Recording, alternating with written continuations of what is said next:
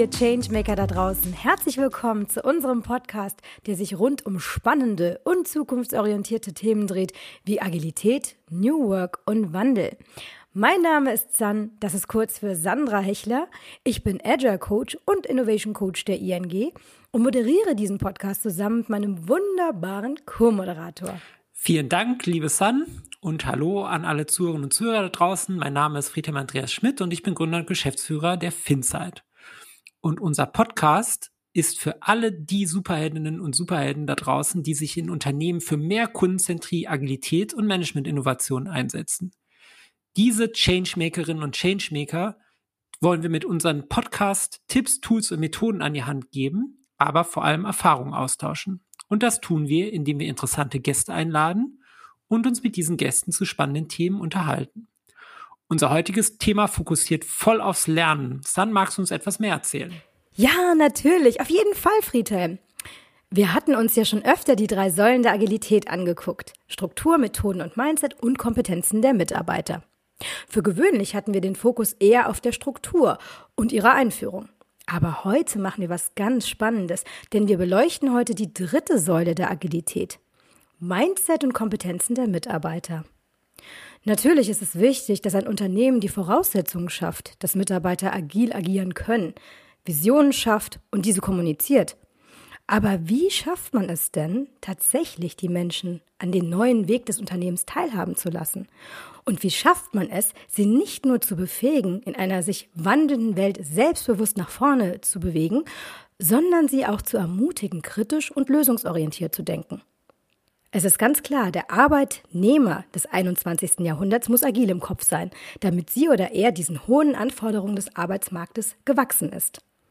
Der persönliche Hebel der Agilität ist das Mindset. Und darum heißt unsere Folge heute Agilität im Kopf, die beruflichen Kompetenzen des 21. Jahrhunderts. Und das ist ein wirklich hochrelevantes Thema, weil alle reden von Change und Transformation. Dies hat aber mindestens zwei maßgebliche Akteure, nämlich die Organisation einerseits und die Mitarbeiter andererseits. Wie muss sich also ein Unternehmen aufstellen, um auch als Organisation lernen zu sein und dies den Mitarbeitern auch bieten zu können? und was braucht es bei den Mitarbeitern, um Transformation überhaupt annehmen zu können. Hierzu gehört natürlich stetiges Lernen, aber gelernt hat doch bislang auch jeder. Was hat sich also verändert? Um uns diese wichtigen Fragen zu beantworten, haben wir einen Gast bei uns. San, magst du ihn uns vorstellen?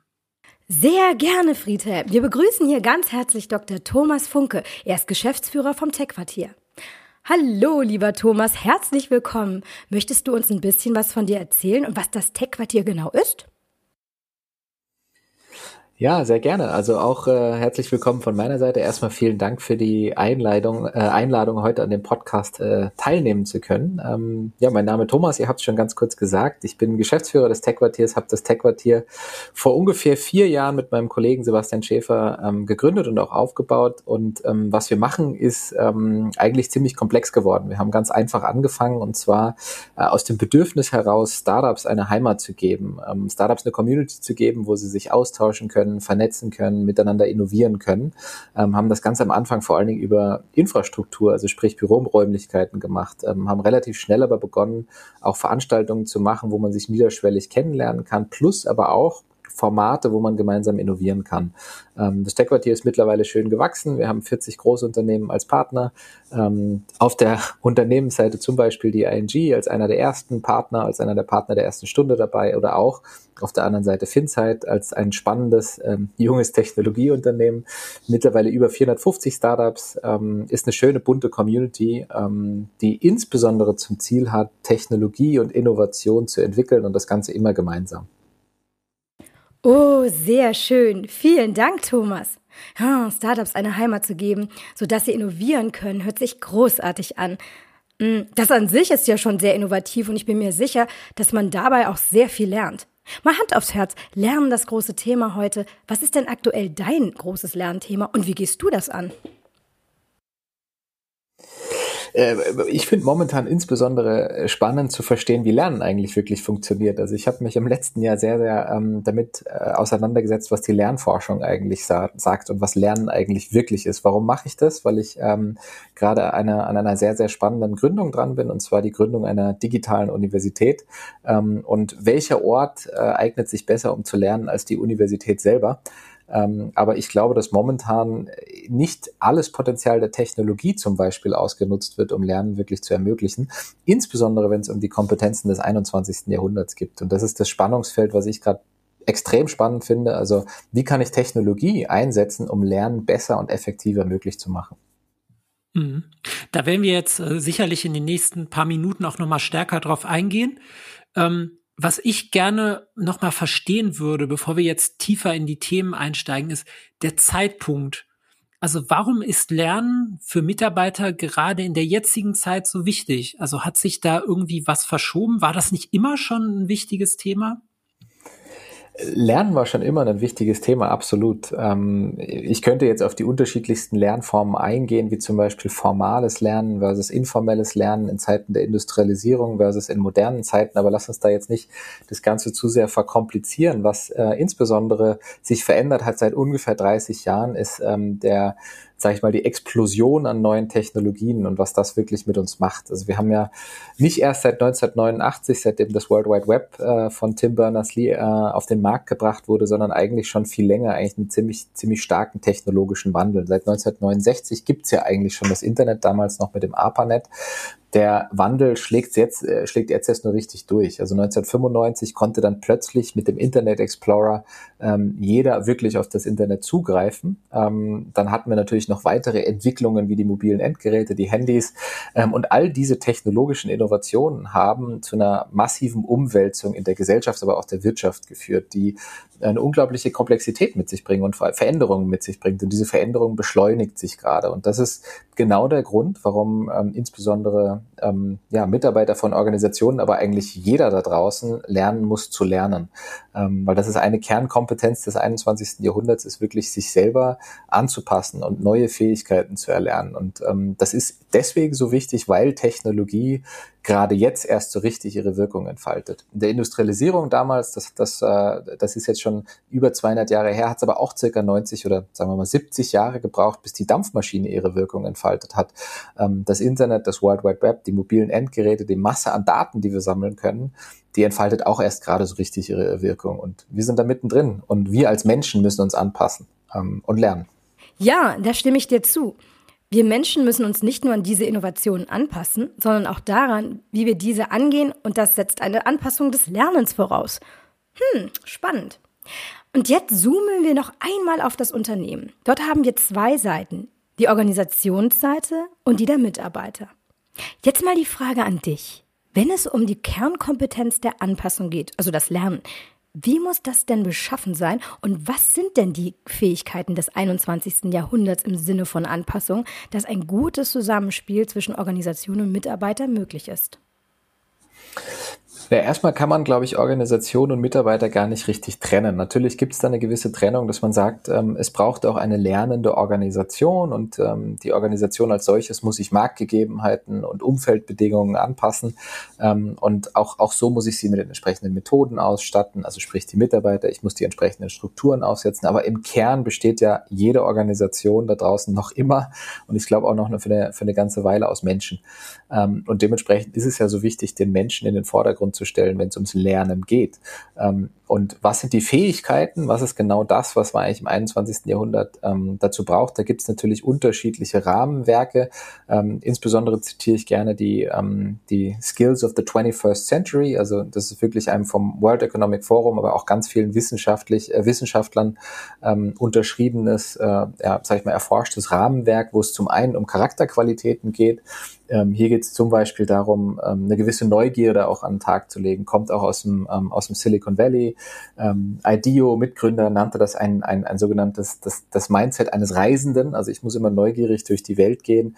Ähm, das ist eine Charakterqualität. Ich brauche Durchsetzungsvermögen. Ähm, das sind die Charakterqualitäten. Da brauche ich gewisse, sage ich mal, ja, nicht nur nicht nur Fähigkeiten, sondern auch Charakterqualitäten, die ich auch erlernen kann. Und das Zweite sind natürlich die Kompetenzen. Dazu gehört sowas wie zum Beispiel kritisches Denken.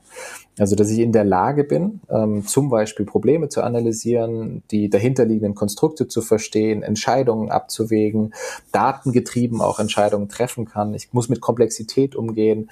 Ähm, das, das, ja, sag ich mal, lässt sich zusammenfassen unter diesem dieser Fähigkeit des kritischen, kritischen analytischen Denkens.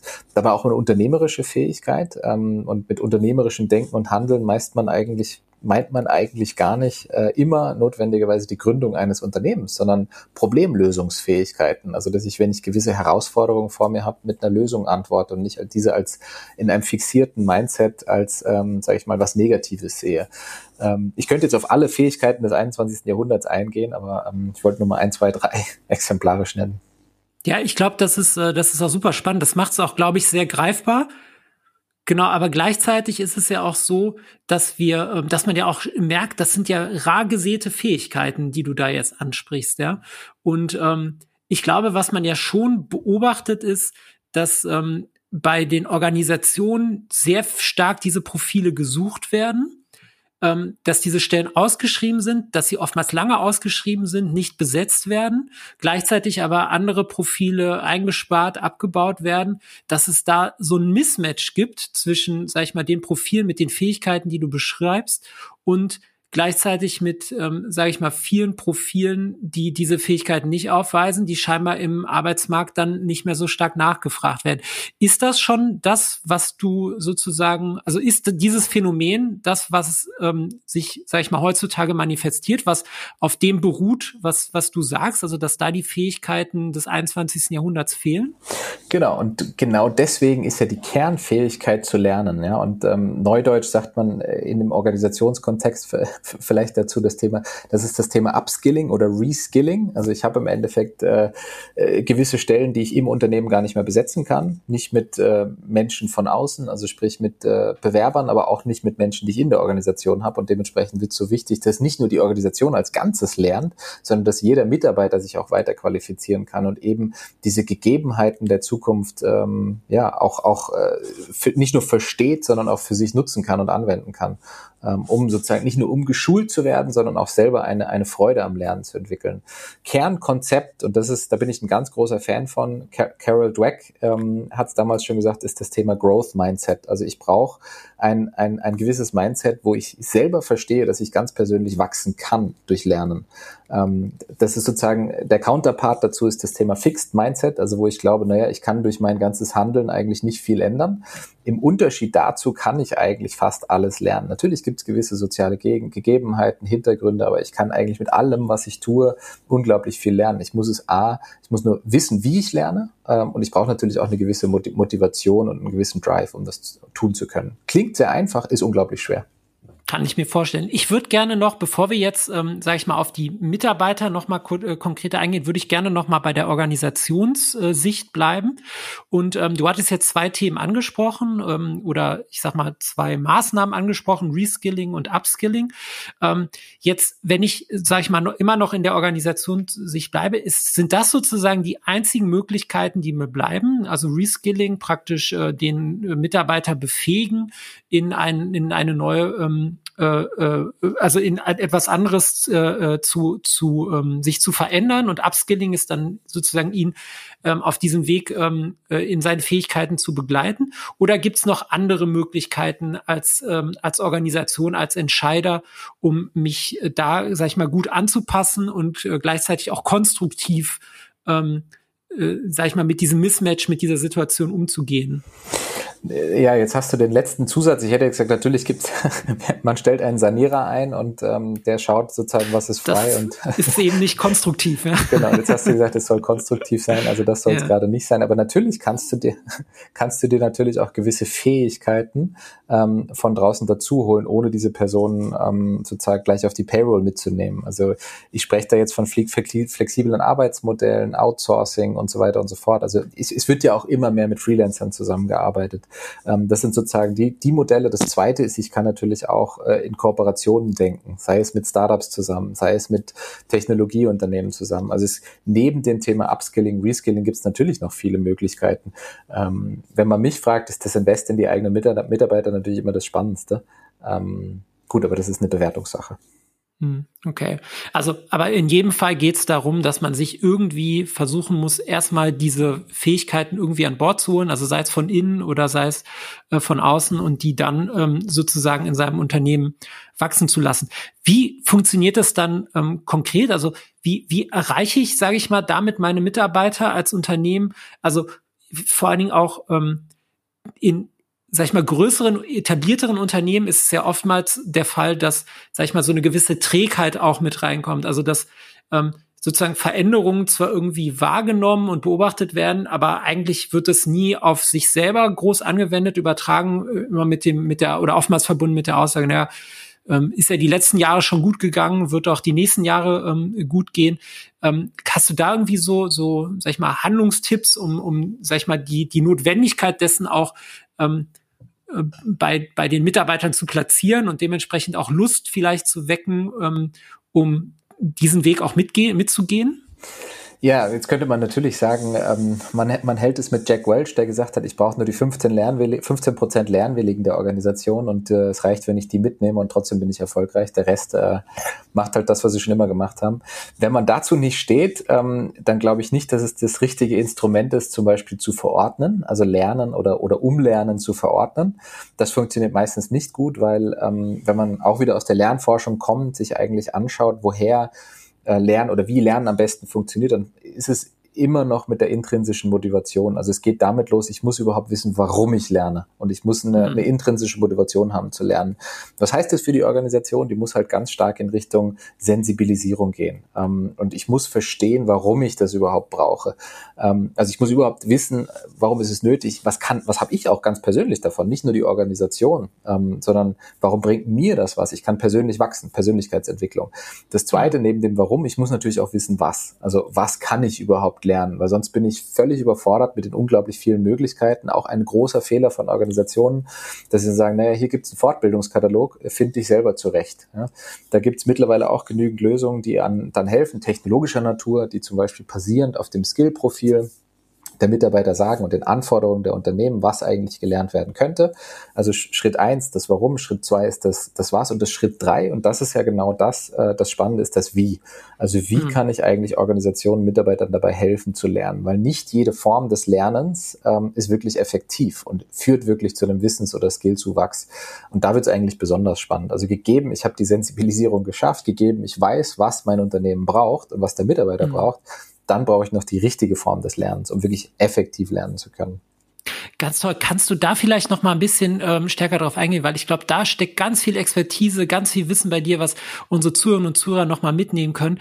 Ist wirklich dieses, wie mache ich das? Wie nutze ich vielleicht auch neue Formate, neue Methoden, aber auch vor allen Dingen neue Technologien, um das als Unternehmen auch wirklich effektiv meinen Mitarbeitern anbieten zu können? Ja, sehr gerne. Also oft heißt es ja die neue Form des Lernens oder New Learning. Ähm, ich stimme mit diesem Begriff nicht ganz überein, weil eigentlich ist es äh, alter Wein nur in neuen Schläuchen, was da gerade verkauft wird. Ähm, es ist aber in, in die Quintessenz und die Lernforschung weiß das schon seit einigen Jahren, dass es eben nicht mehr um reine Wissensvermittlung zum Beispiel geht. Wenn man sich jetzt mal Universitätskurse anschaut, wo 300, 400 Zuhörer drin sitzen und ein Dozent steht vorne und gibt sein Wissen preis, es gibt kaum Interaktion, kaum Diskussion, kaum Diskurs, ähm, das Wissen wird auch nicht angewendet, dann ist das eine Lernform, die ist tausend Jahre alt.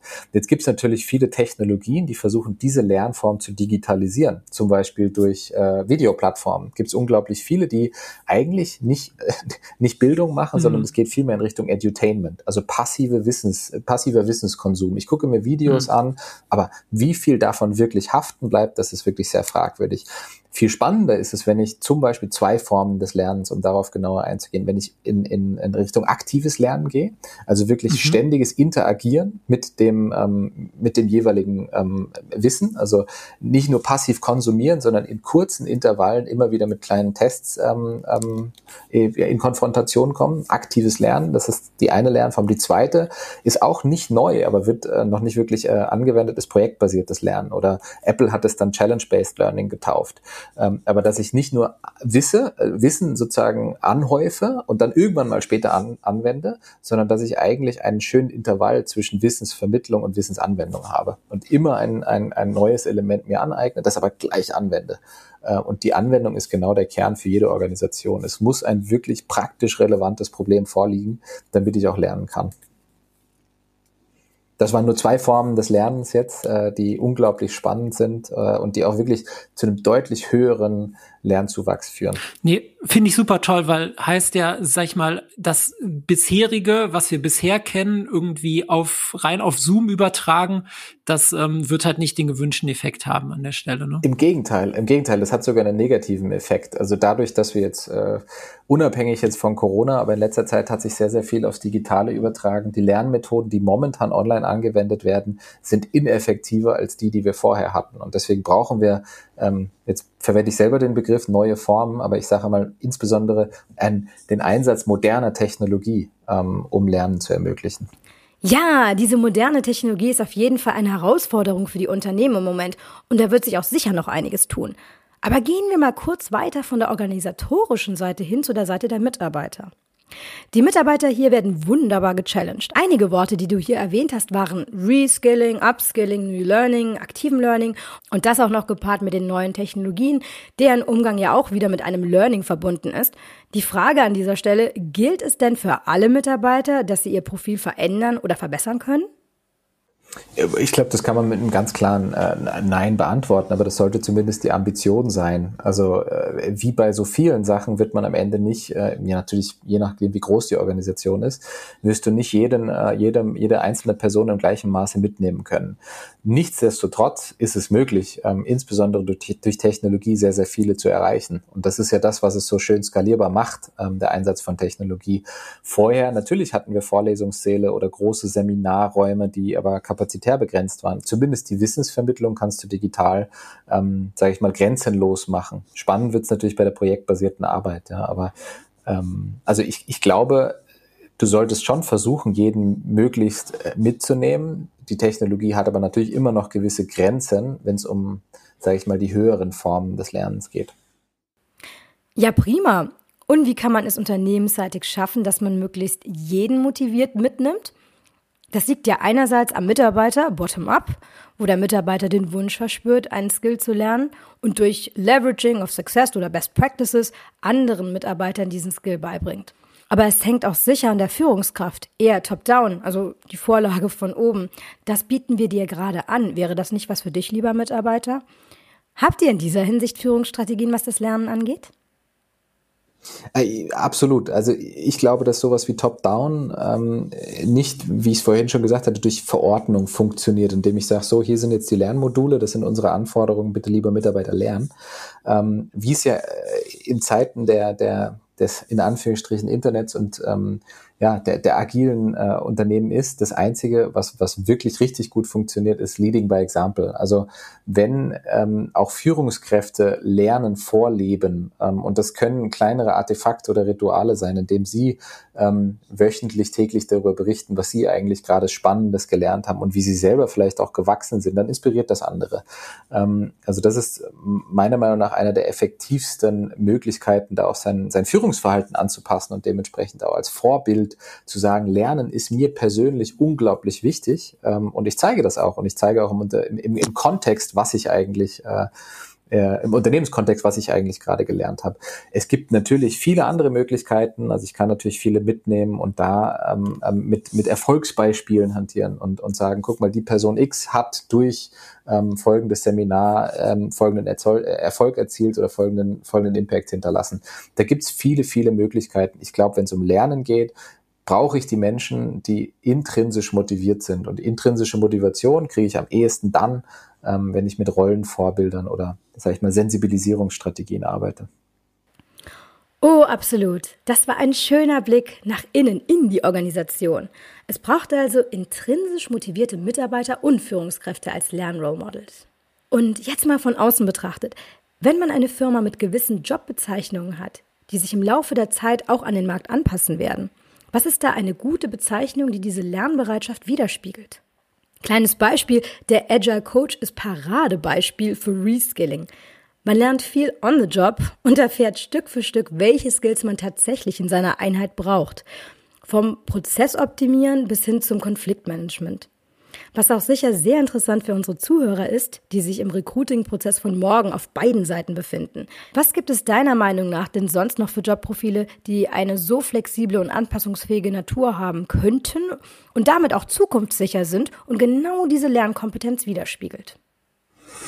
Naja, also die, die ganz simple Antwort wäre, alles, was mit dem Thema, äh, sag ich mal, Innovation zu tun hat, äh, ist ja auch sehr neu und auch da gibt's äh, nicht eine 20 Jahre alte Methode, ähm, die ich immer anwenden kann und schon kommt eine neue Idee, ein neues Geschäftsmodell, ein neues Produkt raus, aber alles, was in diesem Bereich unterwegs ist, ähm, vom, vom Innovationsmanager, Innovationsteam und so weiter und so fort. Ähm, allerdings glaube ich, dass sich die Jobprofile, wie wir sie heute definieren, ähm, so extrem wandeln werden, dass wir in fünf Jahren von ganz anderen Jobprofilen reden. Äh, und deswegen ist für mich die, die sozusagen Diskussion über gewisse Jobprofile eigentlich nicht die richtige, sondern ich muss mir überlegen, was für A Charakterqualitäten und B, ähm, was für eine, äh, was für Kompetenzen hole ich mir denn eigentlich in die Organisation. Ich muss natürlich, und das ist äh, nicht ganz einfach, ich muss natürlich ganz klar machen, dass sich gewisse Jobbeschreibungen einfach wandeln werden. Ähm, aber insbesondere in der, in der gesamten Tech-Industrie wissen wir heute zum Teil noch gar nicht, was für Jobs in fünf Jahren da sein werden. Vor 10, 15 Jahren wussten wir nicht, ähm, wie viele Data Scientists wir brauchen. Ähm, und wir wussten auch nicht, wie viele Agile Coaches wir brauchen. Ja, und das ist genau das. Wir wissen ja heute noch nicht, was wir in fünf Jahren brauchen, weil wahrscheinlich wieder eine neue technologische Entwicklung um die Ecke kommt, ähm, die wieder ein neues Jobprofil, was wir heute noch nicht definieren können, ähm, aufmacht. Und das ist ja die spannende, die spannende Sache. Dafür muss ich sensibilisieren passieren. Ja, weil ich habe im insbesondere zum Beispiel deutschen Recht habe ich einen Arbeitsvertrag mit einer Jobbeschreibung und wenn der unbefristet ist, dann ändert sich an der Jobbeschreibung auch nicht mehr so viel. Ja? Ähm, und da müssen wir aber sensibilisieren, dass die Anforderungen A des Arbeitsmarktes in Organisationen sich permanent ändern. Dass es aber nichts Bedrohliches ist, sondern im Gegenteil, dass es eigentlich was extrem Spannendes ist. Ja, super interessant. Thomas, weißt du, warum ich glaube, dass, dass gerade das heutige Thema ähm, so relevant ist und auch unsere Zuhörer und Zuhörer wahrscheinlich vielfach aufrütteln wird, weil es eben ein Thema ist, was, glaube ich, jeden Einzelnen, egal in welcher Rolle er ähm, beruflich unterwegs ist, aus seiner Komfortzone rausholt. Und ähm, weil wir eben uns als Podcast auch auf die Fahne geschrieben haben, dass wir, ähm, sag ich mal, sehr, sehr actionable, also sehr aktionsorientiert ähm, kommunizieren und äh, publizieren wollen, wäre jetzt einfach meine Frage aus drei unterschiedlichen Perspektiven ähm, gesehen. Also wenn es jetzt, sag ich mal, jeder, der das, das, die, diese Episode hört, jetzt ähm, an, am Ende der Episode ankommt und sagt, ich äh, muss jetzt was machen. Also ich habe irgendwie verstanden, ich muss irgendwie mich raus aus der Komfortzone, ich muss mich bewegen, ich muss irgendwie was verändern. Ich will das auch. Ähm, was würdest du sagen, sind so wirklich ähm, aktionsorientierte Handlungsanweisungen, die man einerseits als Führungskraft machen kann? Also du hattest ja zum Beispiel sowas gesagt, äh, Leading by Example, ja, oder Learning by Example. Ähm, was kann man als, sag ich mal, Fachkraft, als, als Mitarbeiter machen, der ähm, operativ ähm, im Unternehmen unterwegs ist? Und was kann man vor allen Dingen auch, ähm, sag ich mal, in der Organisation verändern? Also für die, die ähm, zuhören, die dann eben auch ähm, äh, die, ähm, sag ich mal, Management-Aufgaben äh, äh, haben. Ähm, was können sozusagen diese drei Gruppen tun, jetzt sofort, um ähm, ja, sage ich mal, diesen Fähigkeiten, diesem Skillset, dieser Anpassbarkeit, ähm, Anpassungsfähigkeit auch äh, näher zu kommen? Äh, da würde ich ganz simpel sagen, sich bei der Tomorrow University einschreiben, die ich gerade gründe. Ähm, das, wär, das wäre das allererste. Nein, ähm, Spaß beiseite, wirklich praktisch und umsetzbar. Ähm, und ich glaube, da muss ich gar nicht unterscheiden zwischen den, äh, zwischen den drei Perspektiven. Ähm, ich glaube, ich glaube, es hilft extrem, sich mit dem Thema Lernen, Lernen A auseinanderzusetzen. Ähm, B, was aber auch äh, immer so ein bisschen das Problem von Neujahrsvorsätzen ist. Also selbst wenn, wenn man jetzt inspiriert sein sollte oder schon vorher wusste, ich muss lernen, dann ist immer so ein bisschen das Problem. Ähm, ich setze mir Ziele, die viel zu ambitioniert, viel zu groß sind und ich höre nach mhm. irgendwann ein, zwei, drei Wochen auf. Ja? Ähm, und gibt's ja jetzt ein, ein wunderbares Buch, nennt sich Atomic Habits von James mhm. Clear, der genau das äh, ja, im Endeffekt cool, ja der genau das im Endeffekt äh, analysiert und sagt, naja, fang klein an, mach kleine Schritte und, und werd dir dessen bewusst, was eigentlich Veränderung wirklich bedeutet. Veränderung bedeutet nicht, sich ein Jahresziel zu setzen und darauf hinzuarbeiten, wenn man das eh nach zwei, drei Wochen nicht mehr äh, in Reichweite sieht, sondern wirklich sich auf ganz klar ein, zwei Sachen zu fokussieren und die sehr systematisch zu verfolgen. Jetzt könnte man sagen, ja, aber was sollen das für Sachen sein? Ich bin ein, ein, ein Riesenfan davon, ähm, sich auch ein, ein sozusagen persönliches Mission Statement zu setzen, ähm, was man in seinem Leben eigentlich erreichen will, langfristig auch erreichen will und dann zu überlegen, was ist denn die erste Sache, äh, die mir dabei hilft, dieses Mission Statement zu erreichen. Das kann äh, familiär bezogen sein, das kann beruflich bezogen sein, das kann ähm, ja beziehungsbezogen sein, ganz unterschiedlich. Aber es hilft, sich selber überhaupt einmal klar zu werden, was will ich eigentlich äh, und dann gar nicht riesig zu planen und ein Fünfjahresziel zu setzen, sondern wirklich, was was hilft mir denn schon morgen, um dieses äh, Mission Statement, das persönliche Mission Statement zu erreichen. Hm. Also auch das dann in, in OKRs übertragen oder zumindest so von der Struktur her, ja? dass man kleine, äh, kleine, äh, äh, wie sagt man, Aktionshäppchen runterbricht. Genau, also ich würde jetzt da nicht in meinem persönlichen Leben von OKRs sprechen wollen, aber die, die, die, äh, die Analogie hilft ganz gut. Also das Smarte OKRs kann man aber auch wunderbar auf einem persönlichen Level nutzen. Das mache ich schon seit ein paar Jahren und das funktioniert eigentlich richtig gut. Und je kleiner und erreichbarer die Schritte am Anfang sind, desto motivierter wird man. Ja, ich weiß, ich weiß. Äh, es gibt auch sehr viele, die das tun und äh, ähm, muss ja muss ja nicht heißen, dass ich ein Fan davon bin, dass ich jetzt auf einmal Objectives und Key und Key Results auf mein eigenes Leben, übertrage. Ähm, aber da hat ja jeder seine Präferenzen. Aber äh, ganz klar, macht macht auf jeden Fall Sinn, es wirklich äh, erreichbar, aber auch auch machbar, sich selber auch aufzuschreiben und Ziele zu setzen. Oh, das war ein so spannendes Thema.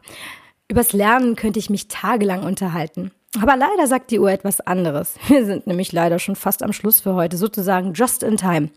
Aber ein bisschen Zeit bleibt uns noch für unsere Highlights. Egal ob was Neues oder Skurriles, was nimmst du aus dieser wunderschönen Folge mit, Friedhelm? Ähm, also ist ganz, ganz viel, sag ich mal, ganz viele Denkanstöße, ganz viele Impulse. Ähm, was für mich nochmal extrem spannend war, war dieses ähm, Warum, was und wie.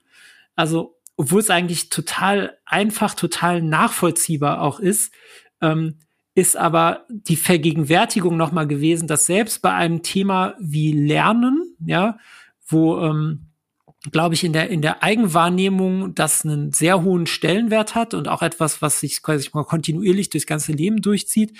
Trotzdem auch da es sinnvoll ist, sozusagen mit dem Warum zu starten und das auch wirklich in die Organisation nochmal zu tragen ähm, dafür zu sensibilisieren, so wie ähm, Thomas gesagt hat, und dann eben das aber nochmal wirklich ähm, zu spezifizieren oder zu konkretisieren, indem man sagt, so, also was ist es eigentlich genau, was sind eigentlich genau die Skillsets, die Fähigkeiten, die ähm, wir in der Organisation auch brauchen, das auch irgendwie plakativ zu machen und dann aber eben auch ähm, mit den, sag ich mal, neuen Erkenntnissen, und das fand ich besonders spannend, eben durch mit dem Einsatz von Technologie, auch mit dem Einsatz von Technologie auf eine Art und Weise, die superior ist, vielleicht sogar zu den herkömmlichen Arten, äh, die wir lernen, also wirklich Technologie auch zu nutzen, um, ähm, sag ich mal, ein besseres Ler Lernerlebnis zu schaffen. Ähm, das dann nochmal anzuwenden, das ist auf jeden Fall etwas, ähm, was ich persönlich mitnehme und was ich auch glaube, was ähm, viele andere Unternehmer oder für viele andere Unternehmer oder auch sonstige Entscheider ähm, sicherlich super, super äh, spannend ist. Ähm, San, wie ist das bei dir? Was hast du so mitgenommen? Oh, ich nenne zwei Sachen, wenn ich darf. Ich werde mir das persönliche Mission Statement, wenn es um Lernziele geht, nochmal ganz genau ansehen. Oh, ich finde, das ist so ein pragmatischer Ansatz und viel konkreter als nur einen Purpose zu haben. Natürlich, der Purpose ist sehr, sehr wichtig, aber das ist eine Sache, die sich nochmal wunderbar ergänzt. Und ich muss gestehen, das Zweite, was ich mitnehme, ist deine Tomorrow-Universität. Ich glaube, ich habe noch nie mit einer Person gesprochen, die mal eben eine eigene Uni aus dem Boden stampft, dem digitalen oder auch nicht. Also wirklich fantastisch. Hut ab. Cool. Ja, super. Das war dann auch schon unsere Folge Agilität im Kopf, die beruflichen Kompetenzen des 21. Jahrhunderts. Lieber Thomas, ganz, ganz vielen herzlichen Dank für deine Zeit, für deine Insights. Ähm, jetzt, wenn du noch mal abschließende Worte hast oder etwas, was du unseren Zuhörerinnen und Zuhörern äh, auf jeden Fall noch auf den Weg geben willst, ähm, dann hast du jetzt noch mal das Wort. Ja, sehr gerne. Also auch ich nehme wieder viel mit aus, äh, aus der Diskussion, auch wenn ihr mich interviewt hat, habt. Ähm, kleiner Fun Fact, das war auch für mich das erste Mal, dass ich jetzt äh, öffentlich über die Tomorrow Universität gesprochen habe. Ähm, das ist ein Projekt, was es schon seit August gibt. Ähm, wir gehen im, äh, im Frühjahr diesen Jahr, äh, nächsten Jahres mit einem ersten Professional Master an den Markt. Also bis jetzt noch nicht öffentlich bekannt. Äh, ja, aber wer sich dafür interessiert, ähm, sozusagen aufgedeckt. Genau, habt ihr aus mir herausgekitzelt.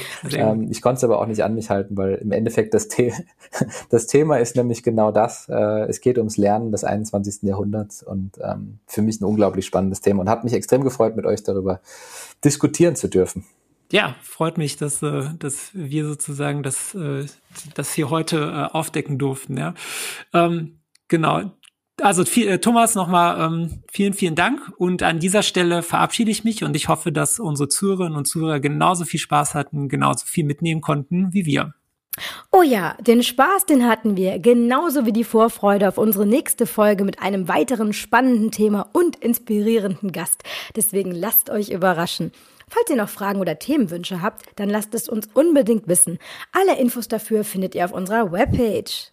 Also dann auf Wiederhören da draußen und denkt immer schön dran, folgen, liken, sharen. Tschüss. Tschüss. Ciao.